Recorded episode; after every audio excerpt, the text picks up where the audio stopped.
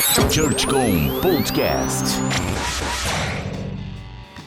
Bom dia, boa tarde, boa noite, seja muito bem-vindo a mais um ChurchCom Podcast.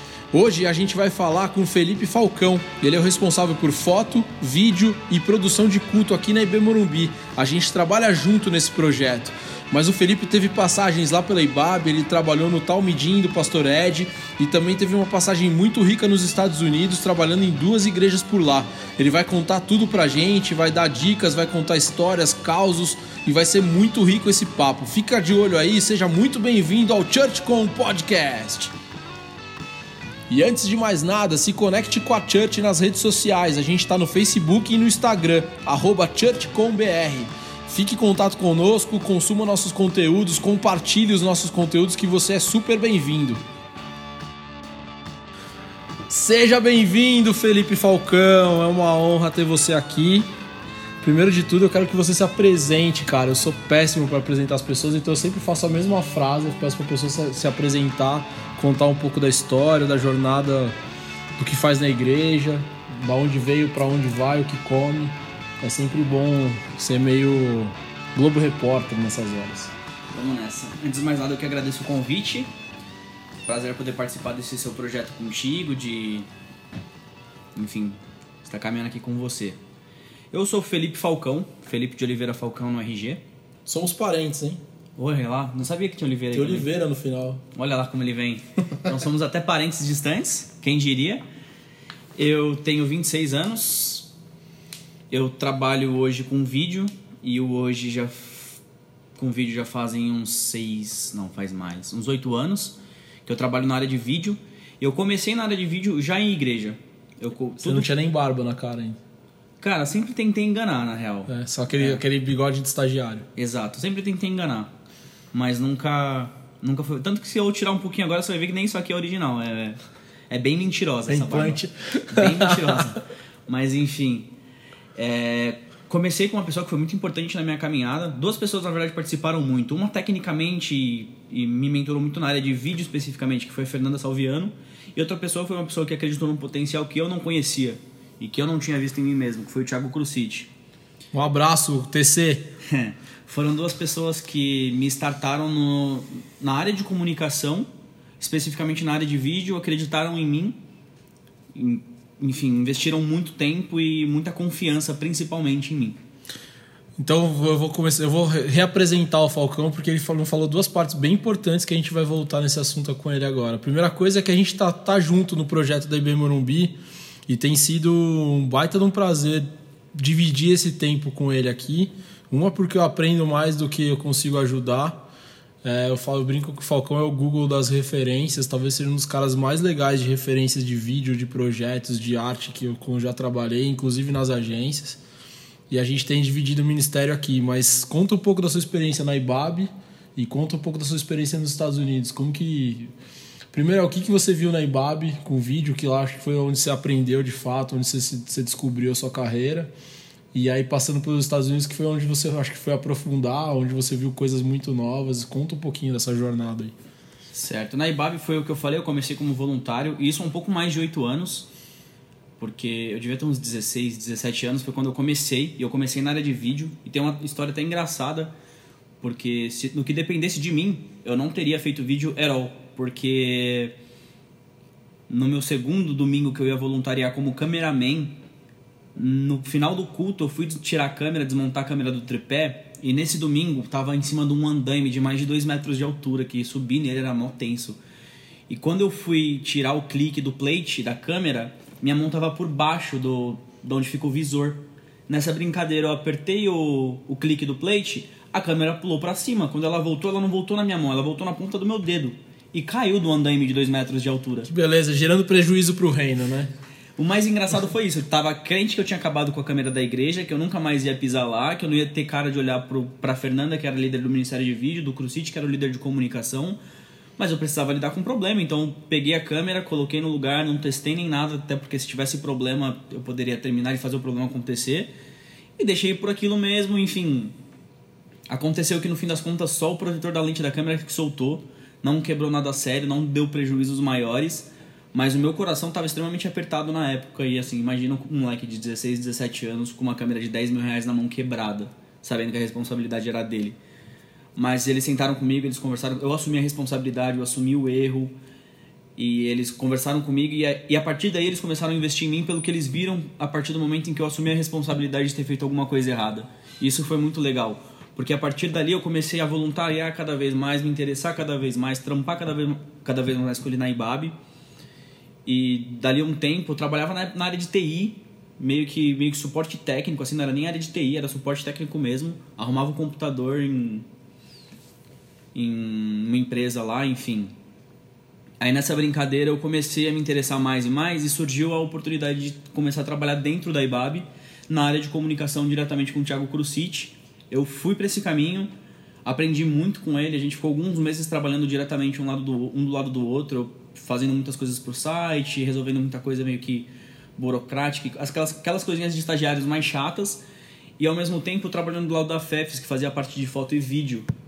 E no período da manhã eu cuidava do, de tudo que dizia a respeito do que eu pegava com o Crucity em relação ao site, em relação às, às mídias, enfim. E à tarde eu ficava sentado do lado da FEFS e vendo ela editar, vendo ela mexer nas fotos e pirando naquela parada.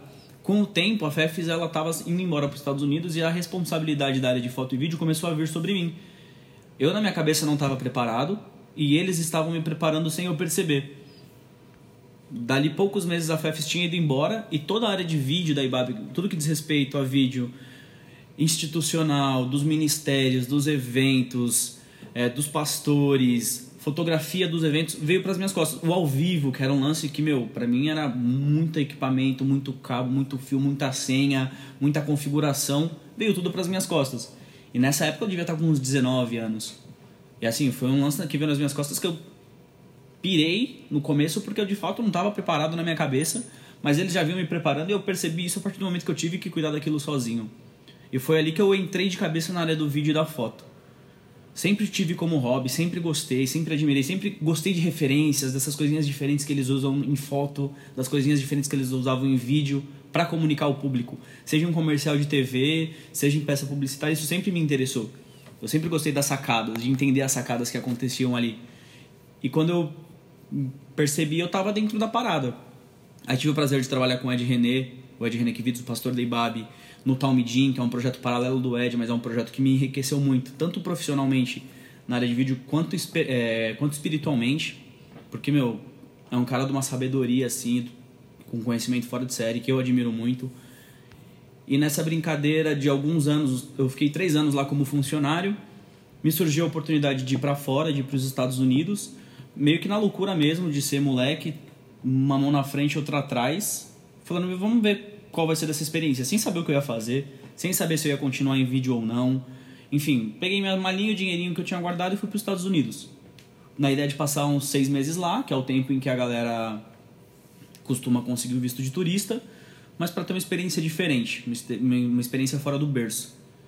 E no que eu fui, a Fefes morava nesse mesmo lugar, a Fefes, que é a Fernanda Salviano, que é uma das minhas mentoras. Ela mora em Orlando. E eu fui para Orlando. Me encontrei com ela lá, cheguei meio que de surpresa, assim, avisei ela dois dias antes. Tanto que ela nem tinha visto a mensagem. Eu liguei para ela no dia que eu cheguei ela tava tipo, meu, como assim você tá aqui?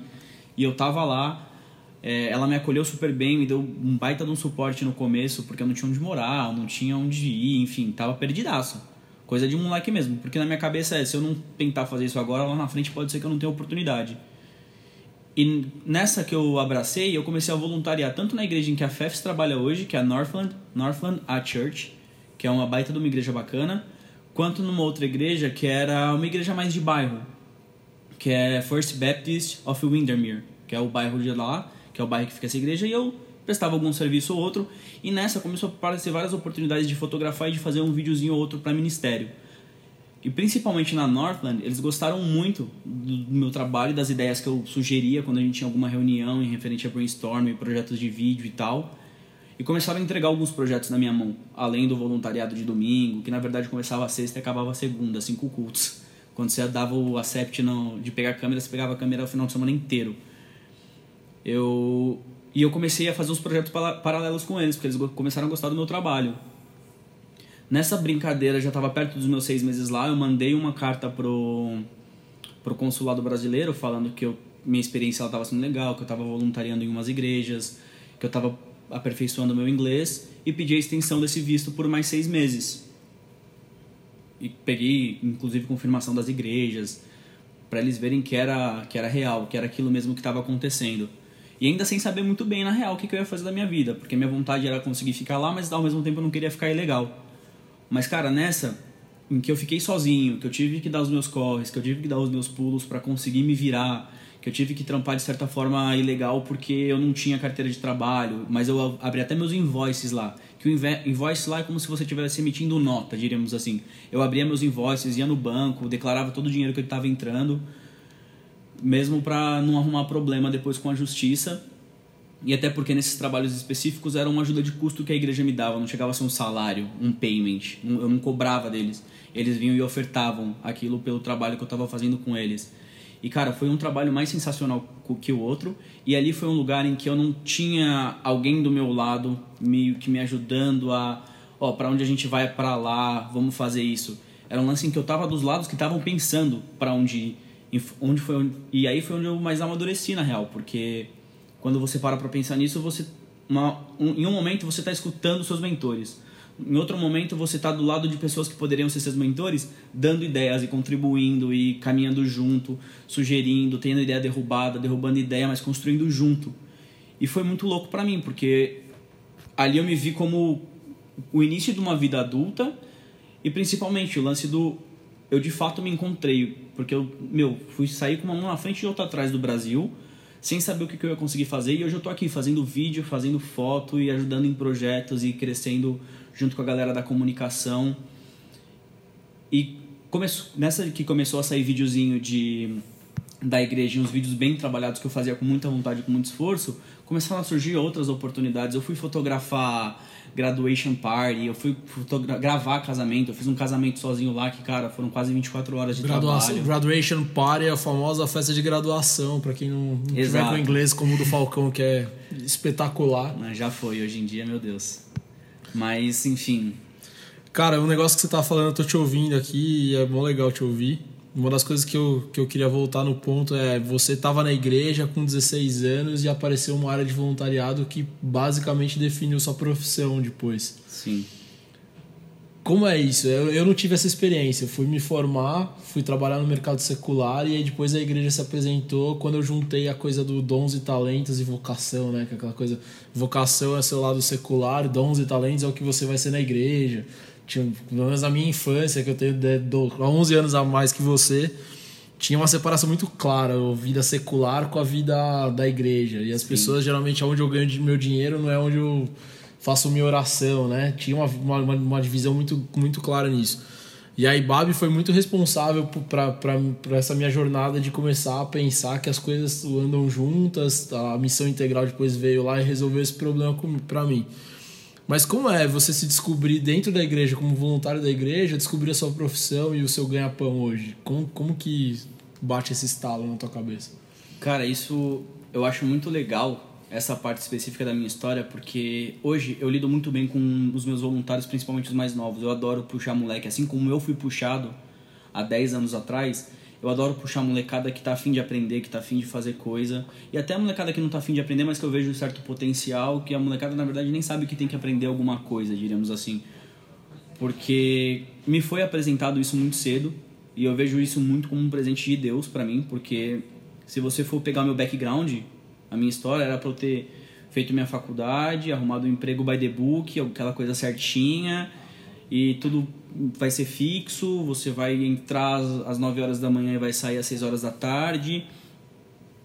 Porque o meu background me exigia isso. Tipo, a família de onde eu vim, você tem que procurar estabilidade financeira, você tem E a partir do momento em que eu comecei a voluntariar, eu sempre fui nessa de ser voluntário, na real.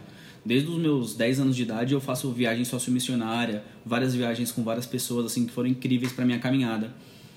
Mas com 16 anos, você começar a praticar aquilo que você tem muito interesse, que você sempre tomou como hobby, e pouco a pouco aquilo se mostrando na sua vida como o que você vai fazer para sua vida, foi algo incrível. E assim, o clique master veio quando eu fui para os Estados Unidos com meus 21, 22 anos, que foi quando eu não tentei fugir da parada, mas mesmo eu não estando fazendo aquilo, não tendo ido para fazer aquilo, aquilo se apresentou e eu consegui fazer e fazer bem. Ali que ficou muito óbvio, mas da minha caminhada do hobby, tá, por que meu hobby não pode ser o meu trampo? Por que eu não posso trabalhar com aquilo que eu amo? Eu tenho que arrumar alguma coisa que vai me dar estabilidade financeira. Esse, essas perguntas começaram a surgir cedo, desde que eu era voluntário, principalmente quando eu fui contratado pela IBAB, que eu estava fazendo aquilo. E, meu, mas você trabalha numa igreja, você faz vídeo numa igreja, a igreja te contrata, a igreja te paga. Várias dessas perguntas foram, me foram feitas muito cedo. E eram perguntas que eu nunca soube responder muito bem, mas é o lance do, cara, o prazer que dá você entregar um trampo do qual você vai beneficiar, mas tem um vai beneficiar a galera, mas tem um sentido que é que não é para você, não é para sua empresa. Não que eu não faça trabalho para outras empresas e que eu colabore com algumas outras empresas, é óbvio que eu faço isso até porque precisamos de dinheiro e as contas chegam e elas precisam ser pagas.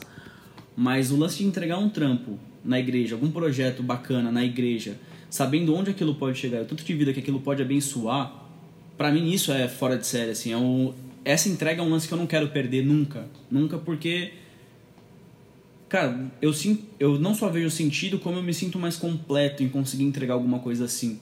Nem que não que todos os projetos tenham dado certo até aqui, mas até aprendendo no sentido de, tá, esse não deu muito certo, vamos ver o que, que a gente pode melhorar, o que, que a gente pode fazer de diferente.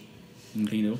Tem um negócio que é legal, e aí você também você já falou algumas vezes, mas acho que é legal a gente exercitar, porque tem muita gente que ouve a gente e está querendo sair da agência para trabalhar na igreja, ou tem muito voluntário da igreja que está querendo potencializar o trabalho, está querendo ferramentar o trabalho. Nesses 10 anos que você tem de jornada, que já são 10 anos, você falou 8, mas são 10, dos 16 até agora você está com é, 10 anos de, car área, de carreira na igreja, que é, talvez seja uma das coisas mais legais, porque eu vou dar workshop e fico falando que a comunicação não é profana. Tem muita igreja que está lá atrás ainda você tem 10 anos dentro de uma igreja trabalhando com, com vídeo, com foto. Quando você entendeu esse senso de missão do seu trabalho, você, chegou a deixar isso sensorial quando você teve noção exata do primeiro dia até hoje do quanto você impacta as pessoas e do quanto a sua ferramenta de trabalho na verdade é uma ferramenta de missão? Você consegue tangibilizar isso no seu pensamento? Você já parou para pensar? Porque Hoje eu construo workshops em cima desse, desse raciocínio. E eu demorei, sei lá, 17, 16 anos da minha carreira para sacar que eu poderia fazer isso. Você uhum. começou sua carreira dentro disso. Dá para tangibilizar? Dá para ter noção clara do, do tamanho da importância do que você faz hoje? Cara, honestamente não. Eu não consigo. Se você me pedir para escrever sobre isso num papel, você provavelmente vai encontrar um texto sem pé nem cabeça porque. Eu é difícil, viu? O tempo que eu demorei para fazer a pergunta, porque é difícil mesmo. É, é uma, talvez seja a maior dificuldade que a gente tenha hoje. Não, é fora de série, porque, na verdade, em relação a isso, eu já, me, eu já parei de me cobrar uma resposta em relação a isso e transformei essa dúvida que eu tenho em relação a, tipo, onde está chegando e se está chegando, se está chegando do jeito certo e do jeito que ele quer, em uma oração. Que é o lance de todo dia, quando eu acordo e todo, todo dia antes de dormir é falar, pai, que o Senhor esteja me conduzindo pelo caminho certo. Eu espero estar no lugar certo. Se eu não tiver, me, me dê um sinal. Me ou fecha ou abre a porta, né? E assim, eu vou continuar até sentir que o Senhor falou, não, não é aí ou não, não é isso. Mas eu continuo minha caminhada. E assim, eu, não que eu não veja frutos. Sim, eu vejo frutos. Mas mensurar isso eu não consigo. É, porque eu já parto muito pro espiritual, no sentido de não tem como eu colocar métrica e régua nessa parada. E dá para fazer uma revisão da sua carreira? Se não fosse na igreja, seria numa produtora, por exemplo, seria do mesmo jeito, você acha? Cara, do mesmo jeito, certeza que não. Porque aqui é o que eu acabei de falar, inclusive. Aqui foge muito do profissional e entra muito no espiritual. Em muitos momentos. Às vezes você entrega uns trabalhos e quando você termina o trabalho, quando você entrega aquele trabalho, até na própria confecção do trampo, você percebe que aquela parada vai muito além de você tá, ter montado a câmera do jeito certo, pensado na pessoa certa para estar na frente da câmera e apertado o REC na hora certa, sabe? E vai vai vai pro espiritual vai o lance do tá, eu não fiz isso aqui sozinho e não tô só falando da minha equipe, da galera que tava junto, de todo mundo que idealizou isso. É, é Deus aqui, é, o Espírito Santo veio aqui e ajudou a gente a chegar onde chegou, porque não sei se eu, se eu tivesse no mercado hoje, se eu tivesse no mercado de trabalho, no onde o, a briga pega mesmo nas produtoras, nas agências, se eu conseguiria ter, ter esse feeling do, do sentido de, cara, arrepiou, arrepiou, mas você não sente a mesma coisa do. Tá, o Espírito Santo bateu aqui na porta e ele. Porque são milagres que eu vi acontecendo para alguns projetos acontecerem. O mais recente que eu consigo pensar assim, por exemplo, é no, na, no musical de, de Natal, o musical de Natal Replay que a gente fez aqui no IB Morumbi, que tinha tudo para não acontecer, cara, desde o início. Não tinha grana, não tinha cabeça. E se você para pra analisar o que a gente entregou, quem não teve a oportunidade de assistir perdeu um baita do musical aqui no IB Morumbi. Cara, a gente entregou um negócio que eu, no final, só ajoelhei assim e falei, cara, eu não fiz nada para essa parada rolar, eu só fui um um meio, sabe? E foi lindo, né? E foi sensacional, foi um lance incrível, foi um lance que até hoje você vê os frutos, você vê voluntários que falam, eu me converti naquele musical. Eu acho que teve um ganho muito grande aí, um parênteses gigante aqui, nessa questão de voluntariado mesmo, né? Foi Sim. o serviço foi talvez o maior ganho que a igreja Exato. desenvolveu, porque não é produziu, mas desenvolveu com, com as pessoas que estavam envolvidas nisso ao longo do tempo. Isso é muito legal. Sem dúvida. Isso inclusive para a produção da parada. A gente que nem é da igreja emprestou equipamentos que, meu, a gente tá falando na casa de 15, de 15 a 50k e a galera chegou assim e falou: Não, eu deixo esse equipamento com vocês para vocês fazerem a parada rolar. Então foi um lance incrível, assim, cara. Então vamos começar a ficar polêmico agora, porque tem uma parte, a segunda parte do podcast sempre vira polêmica. Vamos. E geralmente os entrevistados não sabem as polêmicas. Não tem ideia. Então vamos. A primeira polêmica, na verdade, não é uma polêmica, mas você tem uma outra. Você tem uma outra experiência dentro da, da mesma experiência com comunicação na igreja, que você chegou a liderar a coisa toda aqui na IB Morumbi. Sim. Me conta, do ponto de vista pessoal, o que, que foi, foi essa experiência? Porque você saiu do vídeo, que talvez seja, é, fosse uma tarefa, uma task única, uma responsabilidade única, muito mais criativa do que batedor de carimbo na, na repartição, na repartição pública, que boa parte do trabalho de quem lidera a comunicação é isso. Sim pra ficar preso, batendo carimbo, pegando job, passando job.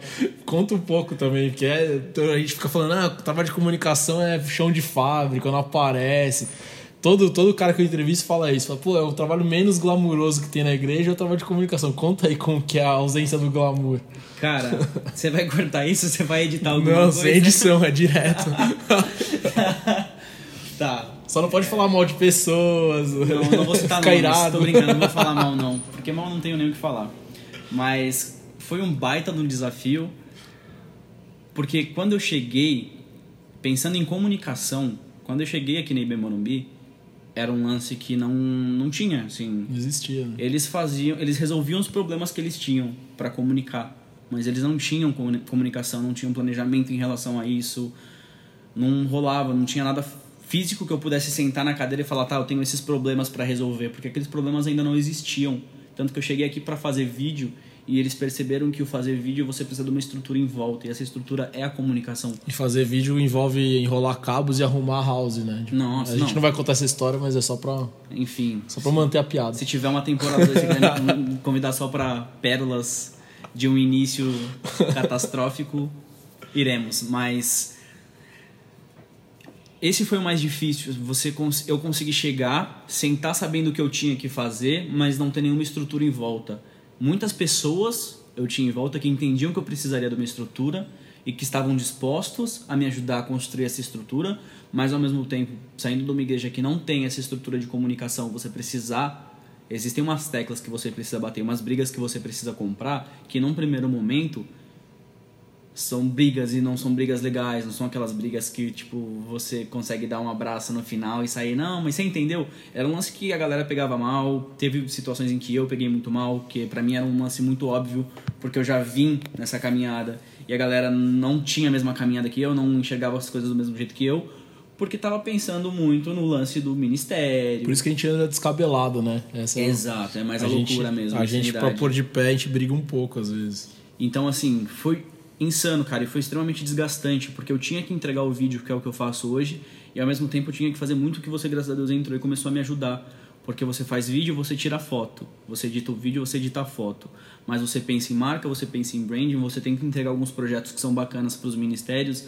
Alguns são recebidos, nossa, que legal, vamos fazer. Outros são, não, mas para que, que que é isso? No que que isso vai me ajudar? que, que isso vai me dar de retorno, e você tenta explicar, e a galera, não, mas eu não estou precisando disso agora, sendo que eram só projetos que eram bacanas para engajamento, enfim. Você começar esse processo do zero, de certa forma, é muito punk. E além do que, a galera hoje em dia tem muita referência. Tem muita referência no mercado. Então, você chega com uma ideia e às vezes o cara vem com alguma outra ideia que não tem a ver exatamente ou diretamente com aquilo que você mostrou para ele, mas ele quer executar aquela ideia que ele está te mostrando. E a sua ideia tem aquela a base da pesquisa, do que você tem visto e até de onde a gente está. Não adianta eu vir com uma referência da Willow Creek e querer aplicar em qualquer igreja aqui, porque a galera não vai. o consumo não é o mesmo. A gente está em culturas completamente diferentes. Sonhar o sonho da igreja dos outros é fácil, só Exato. não para de pé, né? Exato, e assim, aí você apresentava, você tentava, na base do argumento mais honesto possível. Não, eu acho que isso aqui vai comunicar mais com a galera que a gente tem, com os youtubers que a nossa galera tem visto hoje, por exemplo. Isso aqui eu acho que é bacana, vai comunicar bem. A galera, não, mas eu quero isso aqui. Vinha com uma parada que não tinha nada a ver com o contexto atual do Brasil, dos nossos adolescentes, dos nossos jovens, seja qual for o ministério, na verdade. Então foi muita cabeçada nesse tipo até começar a conseguir alguma coisa. E essa é uma batalha até contemporânea, eu diria. Ainda existe em muitos ministérios, ainda existem muitas cabeçadas, mas você começar a ter uma estrutura um pouco mais fixa e mais pessoas para te ajudar a pensar nessas coisas e passar por essas paradas é muito mais fácil. O que eu fiquei um ano e pouco, é, foi um ano e meio, dois anos até você chegar. Que, assim, em vários momentos, não vou falar que não aconteceu, tipo, pensar, meu, não, não, não nasci para isso. Não nasci para isso, tô no lugar errado, quero ajudar, mas não tô conseguindo e até o pensamento de desistência, assim, e onde a força de continuar vindo do Espírito Santo, de verdade, porque no que dependesse de mim eu já tinha me jogado em qualquer agência e beijo no ombro. Qual que é o maior desafio do cara de comunicação da igreja? O cara, e aí o cara de comunicação da igreja tem vários perfis. Quando a gente fala assim, hoje a gente está com dois perfis na mesma igreja bem diferentes. O Falcão está cuidando de vídeo e tem uma parte vídeo foto e tem uma parte que é mais operacional, de, da produção mesmo que está com você. E tem a minha parte que é uma parte da comunicação mesmo, da operação, da bateção de carimbo aqui, que é, que é, outra, que é outro perfil. Tem gente que na, na igreja tá sozinho fazendo como você fazia antes. Sim. E qual que é o maior desafio, pensando nas duas tarefas aí, ou nas duas áreas, nas duas, dois braços, sei lá? Cara, eu vou tentar generalizar, mas é algo que não pode ser generalizado, porque cada igreja tem seu perfil, até Ou talvez quais os desafios que você encontrou, vai, talvez seja mais Eu acho mais fácil. Mais justa a pergunta. Mesmo tentando, mas ainda assim eu vou tentar generalizar minha resposta. Mas, cara, até dentro dos ministérios existe um, existem perfis muito sólidos que é difícil você colocar uma, uma label na igreja como um todo e tocar o barco, porque não vai rolar. E eu acho que esse é inclusive o maior desafio, é você conseguir ler, ler o todo e conseguir atender todo mundo com que eles te entendam que você está preocupado com a marca, que você está preocupado com quando alguém procurar alguma coisa da igreja, como a galera vai enxergar aquilo, como eles vão ver aquilo, a qualidade do material que você está tirando da porta da igreja e colocando para o mundo. Nossa preocupação é essa. E não deixa de ser a preocupação dos pastores, de certa forma, que na verdade estão preocupados com dentro da casa, como o meu ministério está sendo abraçado, como as pessoas do meu ministério têm sido acolhidas e como elas têm visto o que a gente tem feito eu acho juntar essas duas coisas, que a gente quer fazer isso, a gente da comunicação quer fazer o lance do me escuta pra gente se ajudar e o cara só tá ali para ser convencido de certa forma. Você tá falando, na verdade, é, é basicamente que a grande dificuldade é o entendimento da função da comunicação nesse contexto, é Sim. isso? Aqui, eu vejo isso no Brasil como um todo, mas é agora pessoalmente é onde eu mais tenho dificuldade, é querer mostrar para eles que os nãos não são por chatice que a apresentação de um projeto não é para engrandecimento pessoal de forma alguma, que a, de, projeto X ou ideia Y pode ajudar o ministério dele a chegar em outros lugares, em mais lugares, ou chegar de uma forma diferente no lugar em que está batendo na, no mesmo canto e não está funcionando, não está não tá rodando, e é fazê-los entender isso é um primeiro grande passo para aí sim começar a executar o trabalho, que também é uma outra dificuldade, porque você vai querer fazer de um jeito e ele vai querer fazer de outra. E aí você acha que, que nos falta habilidade para construir esse entendimento ou falta vontade também do outro lado de que, entender que a comunicação. E aí eu brinco no meu livro lá que a comunicação é uma das coisas mais importantes entre as menos importantes da igreja menos importantes porque na verdade a igreja tudo que for para cuidar de gente é mais importante do que, a, do que a comunicação sim mas a comunicação acaba sendo super importante porque ela envelopa ela dá nexo no conteúdo ela faz um monte de coisa que, que ajuda a igreja no, no cuidado das pessoas né Você acha que falta pra gente o entendimento de como ensinar esses caras a orientar, orientar melhor? E quando a gente fala os caras, é, são, são os pastores, líderes de ministério, tá? A gente tá tratando como caras, mas são os caras que lideram as igrejas mesmo. É, eu acho que falta. Porque eu percebo hoje que todo mundo sente falta de alguma coisa na igreja, principalmente aqui no Brasil, por conta do que a gente vê lá fora, da entrega que a gente vê lá fora, dos projetos que a gente vê lá fora. Então, quando um cara de comunicação é contratado por uma igreja, os pastores geralmente eles querem que alguma coisa aconteça naquele sentido. Isso já é fora da curva, né? Para o Brasil já é fora da curva. Exato. Ter uma estrutura de comunicação full time já é fora da curva. E eu tive essa experiência lá, né? Eu tive lá, eu assim, eu tive uma baita de uma estrutura e, enfim, você vê o jeito que eles trabalham. Se eu tentar pegar aquele formato, beleza, conseguir uma grana, pegar aquele formato e aplicar aqui, ainda assim vai dar errado, porque entra muito no lance cultural seja cultural religioso especificamente, quanto cultural do próprio país. Que eles têm a organização deles, eles meu, trabalham by the book completo. Um cara que faz vídeo, ele nunca vai cuidar do Instagram. Você não vai ver aquele cara. O cara que faz o take do vídeo, não necessariamente vai ser o cara que vai editar. Não sei que o cara seja tipo o diretor, ele quis pegar a câmera para mostrar pro cara como vai fazer, mas todo mundo tem a sua função. Aqui no Brasil a nossa cultura é diferente, a gente é criativo, a gente gosta de colocar a mão, a gente gosta de participar de todos os processos. E esse é o grande defeito do produto final, no final das contas. Exato. E que, se bem trabalhado, pode ser o grande diferencial positivo, que foi o meu caso lá. Que eu, como eu era muito cheio das ideias e muito cheio dos dedos de querer colocar o dedo ali, o dedo ali e fazer dar certo, acabou funcionando muito bem. Mas é muito delicado, é mexer com nitroglicerina, falar que isso vai dar certo, porque é um caso. Eu não conheço outro caso que tenha dado certo, eu não tenho uma receita para fazer isso e tem certo. o negócio da, da multitask, que ela é legal do ponto de vista criativo, de desenvolvimento da ideia, mas na execução você acaba meio que matando o cara fazendo Exato. sendo multitask, né? E Exato. aí você vê isso no seu dia a dia aí de tem a parte de produção, que é ficar mexendo com equipamento, ah, cabo que não funciona, ah, defeito na tela tal. Exato. O desgaste Ao mesmo é tempo que ele perde tempo de criar, de desenvolver ideia, de pô, fazer vídeo, foto, que são as coisas que talvez você mais goste. Aí... Exato, sim, sem dúvida. Aí, aí voltando para a pergunta, existe esse, esse ideal, então quando a galera procura alguém para contratar, é olhando para isso, e quando chega alguém para trabalhar na área, para fazer, para executar o trabalho que foi pedido, acaba tendo que pisar em alguns calos e passar algumas barreiras que é muito desgastante.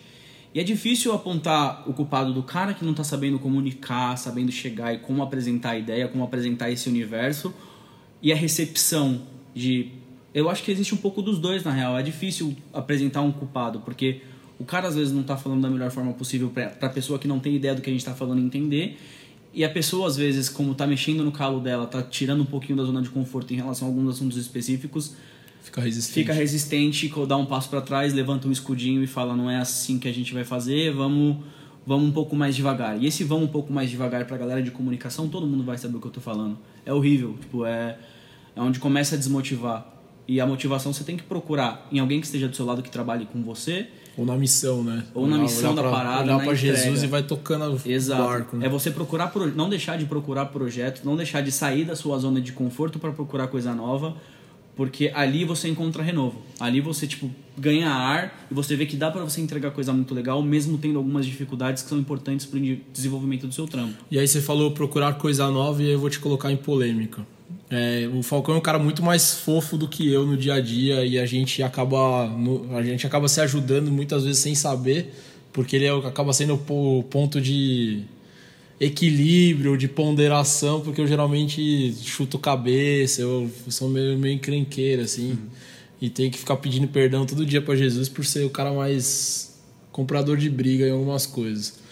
E uma das coisas que eu compro briga pra caramba é falar para as igrejas não copiarem as americanas em muitas, muitas das coisas, as referências estéticas tal, porque isso não vai funcionar. A gente a gente está no país do samba, a gente não tem neve, a gente no o Papai Noel da Coca-Cola não faz muita, muita diferença pra gente aqui.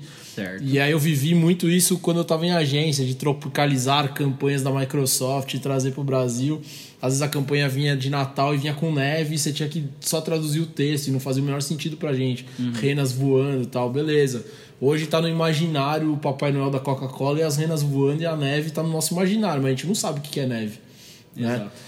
E é a mesma, é a mesma coisa que eu falo para as igrejas. Você fica lá vendo o Creative Church babando naquelas artes sensacionais, lindas, mas que você vai traduzir a piada não faz muito sentido pra gente. Você vai traduzir aquela imagem do ponto de vista de contemplação, de fé, e não é exatamente como a gente tem a prática do culto, da liturgia aqui e tudo mais. Sim. O que, que você fala sobre isso? Você viveu as duas, as duas culturas, você trabalhou nas duas culturas. É, o que, que o brasileiro não deveria ir atrás do americano, ou aonde o brasileiro de fato deveria beber naquela fonte e como aplicar isso no contexto nosso aqui, seja o tamanho da igreja que o cara tiver que está ouvindo a gente agora. Cara, e essa é uma pergunta que é, é bem delicada e bem difícil de responder no sentido de ser entendido. Faz de conta que eu tô falando com um pastor agora.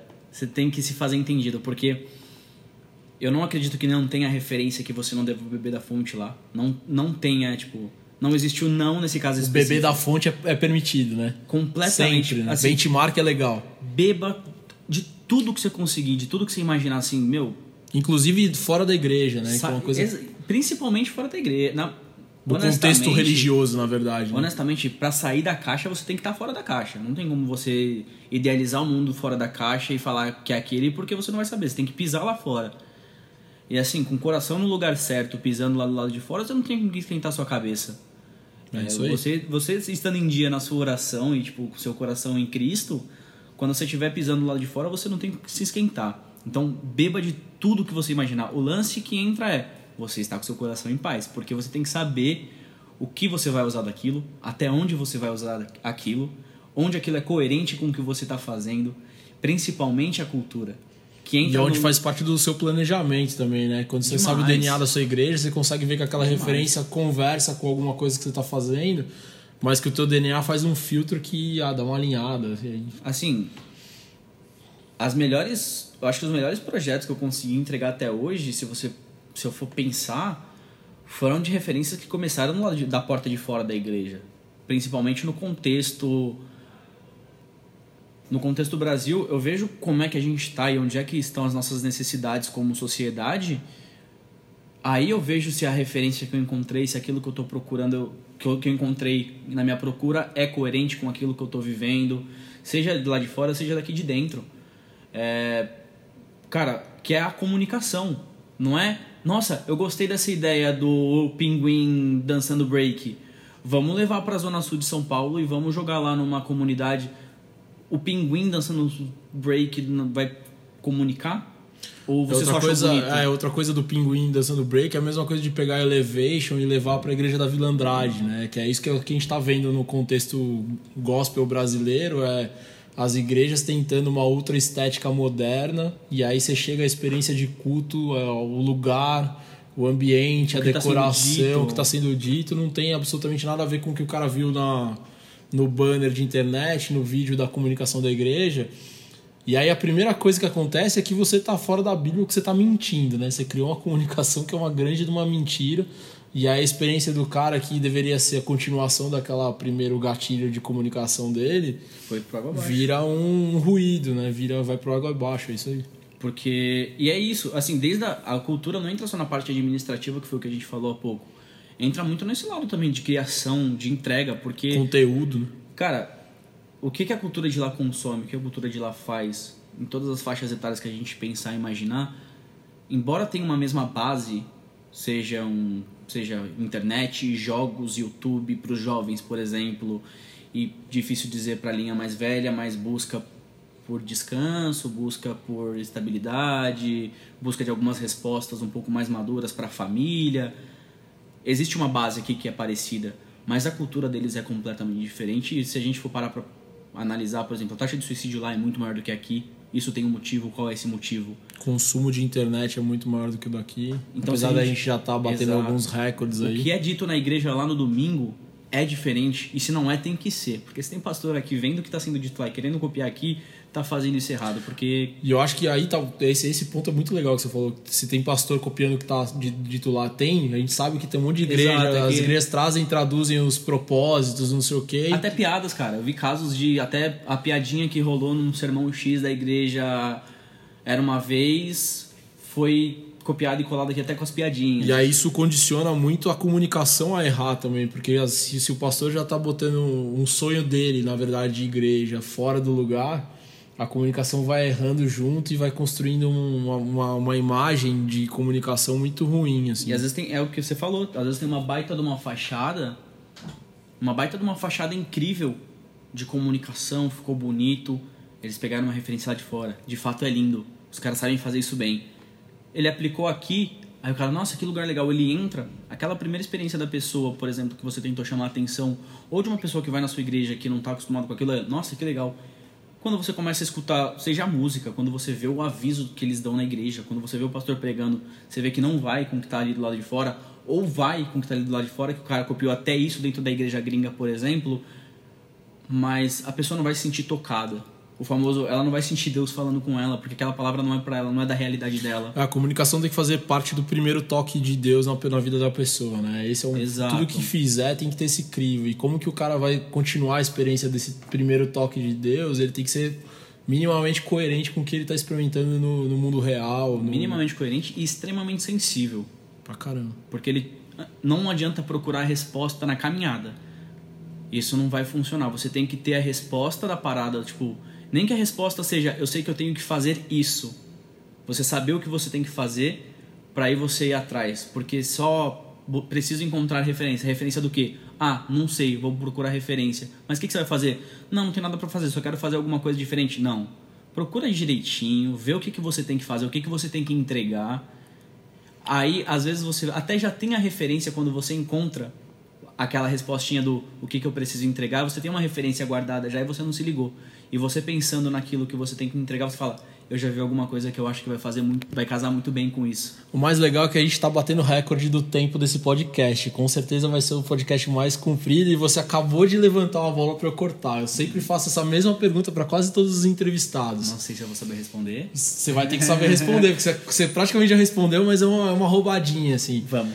Conteúdo ou estética? Conteúdo.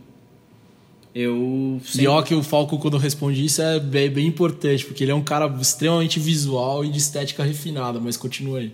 Cara, porque agora da minha parte de criação, da minha parte de referência, exatamente o que eu falei aqui, não adianta eu tentar levantar uma baita de uma identidade visual se quando a gente levantar o conteúdo, o conteúdo vai estar fraco. A identidade visual não serviu para nada.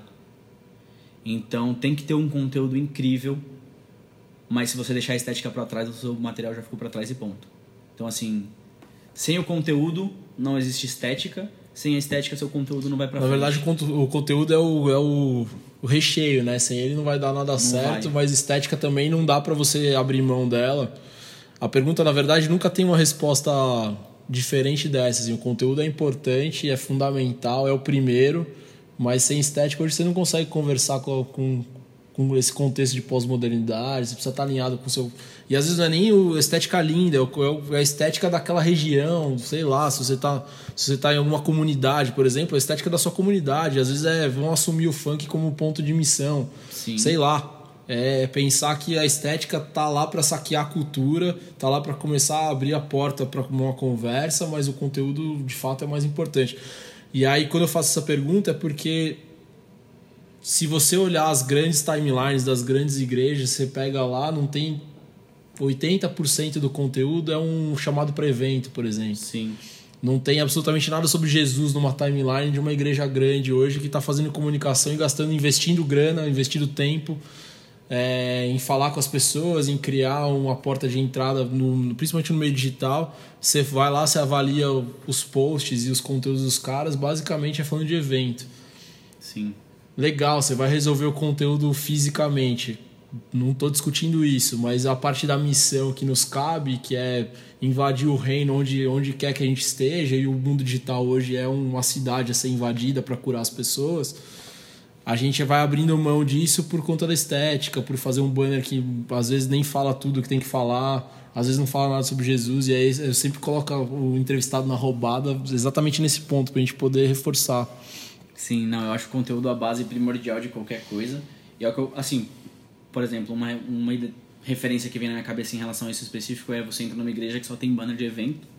Aí aquilo, beleza, eles estão fazendo bastante coisa. para alguém que conhece a igreja, que está indo buscar aquilo, ok, você atendeu. Não tem conteúdo. E existe também o contraponto, que é onde a gente tem que tomar muito cuidado, que é uma linha muito tênue, que é você entra no Instagram de outra igreja X E o cara pesquisou uma, uma imagem, imagens de Páscoa no Google, pegou aquela primeira imagem da, sei lá, da cruz e do do lance Coroa de, de da coroa de espinhos sangrando, uma imagem super forte, postou lá com um texto, tipo, com um versículo que fala sobre a- a Ressurreição, morte de de Jesus ou a Jesus. ressurreição. Aí quem vê o primeiro e quer conhecer a Cristo não vai conseguir porque aquilo ali virou uma agenda. Quem viu o segundo e quer conhecer a Cristo não vai porque tá sensacionalista demais e não. E aí cai naquele lance, né? É preciso planejar e construir uma história, né? Você precisa construir um, Exatamente, cara. você precisa co- construir um storytelling para que a pessoa te conheça, para que ela se aprofunde, para que ela se convença. E hoje ninguém vai se, se você não dá um mínimo de experiência para ninguém vai até você se você não se mostra, se você não se mostra relevante, se você não tem alguma coisa que a pessoa quer ouvir para falar. Tem um ponto de encontro entre o que o cara quer ouvir falar e o que você tá falando. Exato. Tem aquela famosa bolinha de junção das duas bolinhas que é a relevância. Se você não cria relevância, ninguém vai te ouvir, né? Exato. Você tem que chamar a atenção daquela pessoa de alguma forma. E uma das coisas que a gente tem feito aqui, que foi muito legal, eu vou em workshop falando do eco que a gente criou junto aqui. Sim. E a gente abriu mão da estética naquele projeto, né? A Sim. gente foi em alguns pontos, tinha uma estética um pouco mais sofisticado, mais legal, mais de contato, mais emocional, mas ele era um projeto de conteúdo que a gente foi sonhando junto e botou na rua e que foi legal pra caramba. Talvez a gente não tenha sido tão resiliente como igreja pra fazer a coisa Continuar. continuar, mas era um projeto de conteúdo que dava só conteúdo para as pessoas o tempo inteiro Exato. e que acho que foi, foi uma experiência legal e que tá por trás da lógica de esticar o domingo, né? A gente queria fazer um domingo chegar até o outro com o máximo de conteúdo que a gente podia fazer em quatro, bra- em quatro braços, né? E com um spoiler agora, fazer a pessoa sentir a igreja e ser igreja. É isso, é. Além daquilo Ah, que ela viveu no domingo. Esperem e acompanhem aí bem Morumbi nos próximos meses. Spoiler alert. Spoiler alert. E cara, pra fechar, é, você é o Google das referências. Indica aí pra galera onde é, é bom buscar informação, onde é bom beber na fonte, alguns sites, alguns caminhos pra. sei lá, cinco caminhos bons pro, pro Cara. videomaker de igreja, pro fotógrafo de igreja. Olha, essa, essa é uma resposta que talvez não seja tão sólida que eu vou dar, porque eu, na real, não sei onde eu busco referência. Porque eu consumo o que eu gosto. Eu consumo aquilo que eu amo. Então, meu, o meu Instagram, se você abre, tem fotógrafos de todos os tipos que fotografa todo tipo de coisa que você imaginar e designers de várias igrejas, designers de várias marcas. É o que eu faço, inclusive, procurar quem foi a pessoa que fez aquilo, não só a marca que fez aquilo. Si- si- sigam o Felipe Falcão, vai, fala aí, vai. Então, arroba, Não, é Felipe.falcão, meu Instagram tá pouco movimentado, prometo melhorá-lo. ele tá lá tomando um sol no rosto, tá, tá É, praieiro. bem assim, bem, bem assim. Tem o meu, meu Vimeo, mas eu não sei nem o que, que tem lá, que deve ser Felipe Falcão. Na verdade, nem tenta ir atrás do meu Vimeo. Não, vai no Instagram dele, que o Instagram dele vai no, no que ele segue, já é um bom caminho, é uma boa dica. Mas é isso, cara, em relação à referência, é você consumir aquilo que você gosta de fato. Porque se você não gosta, vamos dar uns passinhos pra trás e procurar o que a gente gosta. Então, o que, que a gente faz? E desses cons- com consolidadores de criação para a igreja, o que, que você olharia? E aí olhar assim? com pesquisa, sei lá, cr- Creative Church, por exemplo. Cara, um lance incrível que a Creative Church faz é sempre postar umas paradas e falar quem foi que fez aquilo. É onde, inclusive, mais dei follow, provavelmente. Que eles postam quem foi o designer que fez aquela parada. Então, eles são incríveis. E aí você vai lá e segue o cara, né? Eu sigo o cara e vejo o que, que ele faz, como é que ele trampa, o, o estilo de design que ele segue. Isso é muito bom pra você ter referência. Já encontrei várias referências de projetos que a gente pensou aqui naqueles caras. Também tem ibmorumbi.com. Tô brincando. Pô, esse é legal, cara. segue a gente, segue a gente. Mas pensando em vídeo, a Elevation, o canal deles do Vimeo especificamente, eles têm um canal que eles são mais, se você entra, você não vai só encontrar aquele vídeo de domingo do pastor, você vai encontrar uns conteúdos criados por eles mesmos, que cara, são uns lances incríveis.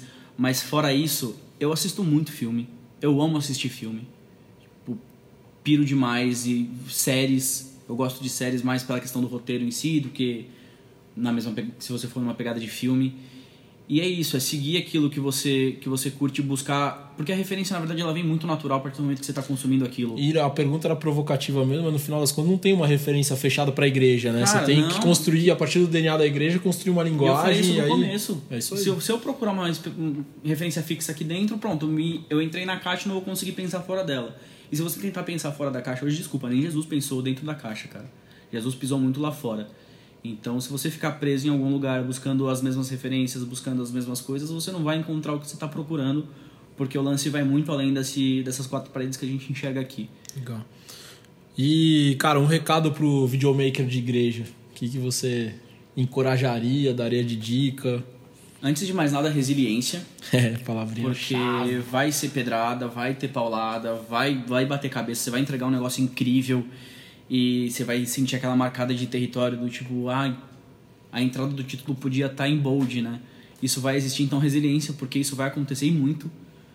E para você deixar com que isso aconteça, quando eu conseguir eu falo para vocês, porque sempre tem alguma coisinha e sempre vai ter. E na verdade esteja aberto também. Esteja aberto porque muitas vezes a pessoa vai te falar alguma coisa que às vezes você não aceita bem, mas o que ela tá te falando faz muito sentido e vai te fazer crescer demais. Mas além disso, é é o lance de sempre buscar informação, sempre procurar é, e não só agora não só falando de referência, mas sempre estudar, sempre buscar evolução, workshop, curso, ou entra no próprio YouTube ver o que está acontecendo de novo e de diferente, porque se você não se atualizar e se você não se renovar, o mercado, mesmo o gospel, vai te engolir, você não vai conseguir entregar o trampo que você gostaria de entregar, então você tem que sair da sua zona de conforto do começo ao fim. Vem visitar a gente aqui. Vem na IB Morumbi, sobe lá na casinha da árvore do Falcão, como é conhecida a minha house. As duas árvores. E- A minha também lá, que é A mais, Mota que fica a minha é mais confortável que a dele, tem mais espaço pra abraçar as pessoas, Bem mas é bem, bem menos legal no domingo. Ah, não diria isso, não diria. Só tem mais espaço. O que lá vai ficar apertadinho é calor. Mas enfim. Vem visitar a gente se quiser trocar uma ideia, bater um papo, tirar dúvida, ver como a gente funciona, ver o que, que a gente tem feito. Eu vou te receber de braços abertos com certeza, assim como o Mota. E a outra coisa que eu queria que você fechasse é porque você é um cara muito melhor do que eu no cuidado com voluntários. E isso é um negócio que a gente. que eu me espelho e, e fico olhando, assim, tentando, pô, como que eu vou ser mais parecido com o Falcão nesse aspecto, ainda mais porque eu tô chegando bem depois. Mas você, ex-voluntário, atual full-time, cria da, do voluntariado, o que, que você dá de dica pro voluntário de comunicação? Acho que esse é um. é um negócio Do legal. voluntário ou do líder do ministério? O líder do ministério a gente já falou bastante, mas pro voluntário mesmo, o cara que tá afim de trampar com comunicação, e é uma coisa que a gente sempre, no podcast aqui, eu sempre vou deixando meio de lado, assim, às vezes eu não falo muito pro voluntário. Que, fala você pro voluntário, você é um cara muito melhor do que eu nisso. Cara, pro voluntário em específico, o que eu tenho a dizer é continua. Continua porque mesmo se a gente não tem a sensibilidade de mostrar o quanto vocês são importantes, saiba que vocês são muito importantes para fazer isso que tá Fundamentais, acontecendo. né? Assim, é de uma importância fora de série, de verdade. Eu não te- teria chego em um décimo do caminho que eu cheguei aqui se não fosse por voluntário, se não fosse por gente disposta a abaixar a cabeça e falar, beleza, eu nunca vi uma parada desse tipo, mas vamos junto, tô com você.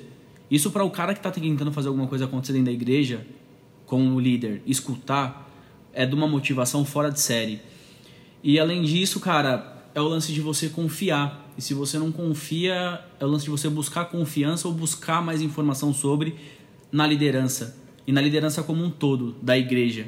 Você tem que estar muito alinhado com a liderança da igreja para você acreditar no ministério e no projeto da igreja. E se isso não está acontecendo, alguma coisa de errado tem no meio do caminho. Então procura essa resposta, procura esse, esse, esse pequeno gap no meio do caminho, porque o voluntário estar alinhado com a liderança da igreja como um todo é fundamental, porque o seu trampo vai muito além. O seu trampo como voluntário, o seu trampo como igreja e o seu trampo como reino. Porque a partir do momento que a galera tá alinhada, vocês sabem onde vocês estão e vocês sabem onde vocês querem chegar. E é menos cabeçada no sentido de ministério. Você estando alinhado nesse sentido, você não vai dar cabeçada com o seu líder, você não vai dar cabeçada com a sua igreja. Sua cabeçada, suas cabeçadas vão ser outras e vocês vão caminhar muito mais juntos, vocês vão ter muito mais intimidade.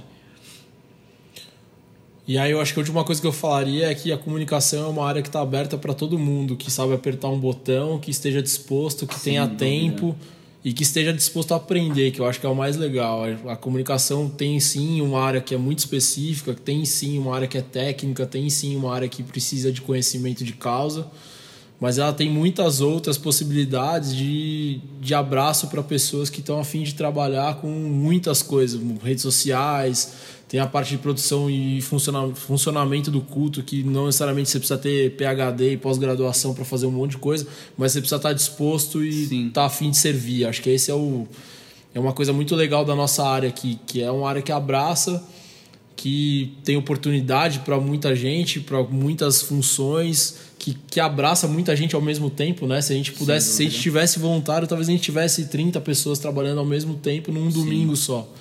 Então esse é um ponto, é não, não, se sinta constrangido de tentar entrar nessa área e ao mesmo tempo o líder abrace todo mundo, porque todo mundo tem com certeza alguma qualidade, alguma algum conhecimento e principalmente nas redes sociais, que já quase todo mundo é nativo, o cara tem um conhecimento que ele pode ser lapidado e pode sim servir para a igreja, pode sim servir para a missão da igreja e vai ser fundamental para o trabalho da sua liderança de comunicação aí.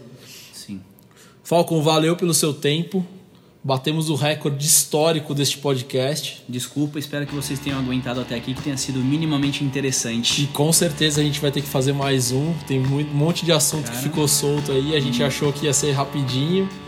Mas é muito legal que a gente vai falando aqui, ainda mais que a gente trabalha junto, tem muita história para contar. Só de causa ali a gente pode fazer mais uma segunda temporada, com certeza a gente abre só pros causos. Historinhas engraçadas e complicadas, enfim, tem bastante coisa mesmo. E eu só percebi isso agora, nessa conversa Não nossa, é? porque senão passa despercebido e fica aqui. Então a gente já deu um spoiler, provavelmente até o começo do segundo semestre ou final deste semestre terá uma campanha nova na IBM Morumbi que a gente está querendo quebrar alguns paradigmas aqui.